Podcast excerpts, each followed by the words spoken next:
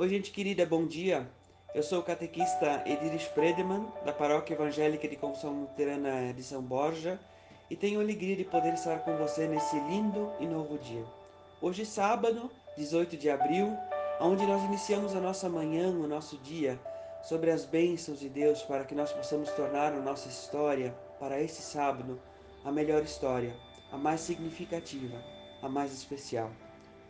Para esse bom desafio, eu compartilho com você o texto do devocionário Semente de Esperança para o dia de hoje, elaborado pela Jandira Kep de Ji-Paraná, Rondônia. A Jandira escolhe o texto bíblico do Evangelho de João, o capítulo 12, versículo 24.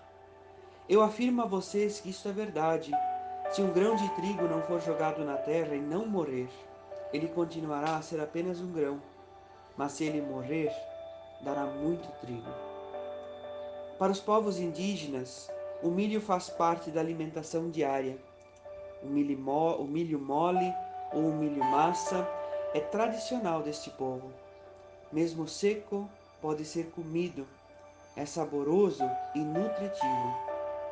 É vida que brota numa terra sadia, trabalhada manualmente e comunitariamente.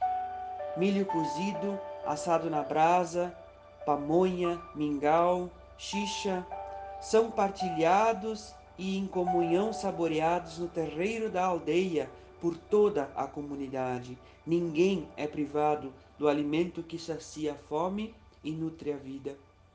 O povo caro arara de Rondônia ainda tem o milho totonil, que é a expressão e compreensão da divindade do nosso Deus. Eles compreendem que esse milho foi dado para eles então pela sua divindade, por Deus. O seu pajé buscou a semente no céu e o pássaro bico de brasa o espalhou pela roça. Nenhuma semente pode ser perdida, pois seria uma grande tristeza e um desrespeito ao Criador que confiou a esse povo indígena o cuidado destas sementes. As mulheres idosas são as suas guardiãs.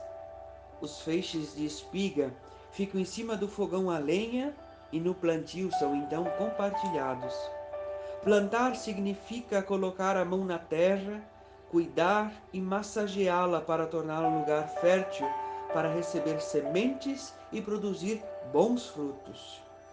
Isso deve ser prazeroso mas exige dedicação e bom trabalho. O mundo de justiça e paz se constrói como trabalho manual na roça.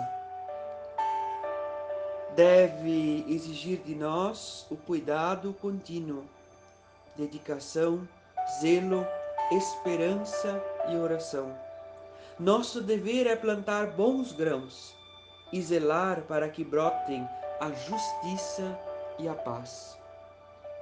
Felizes as pessoas que têm fome e sede de fazer a vontade de Deus, pois eles e elas serão saciados. Que Deus abençoe o seu dia.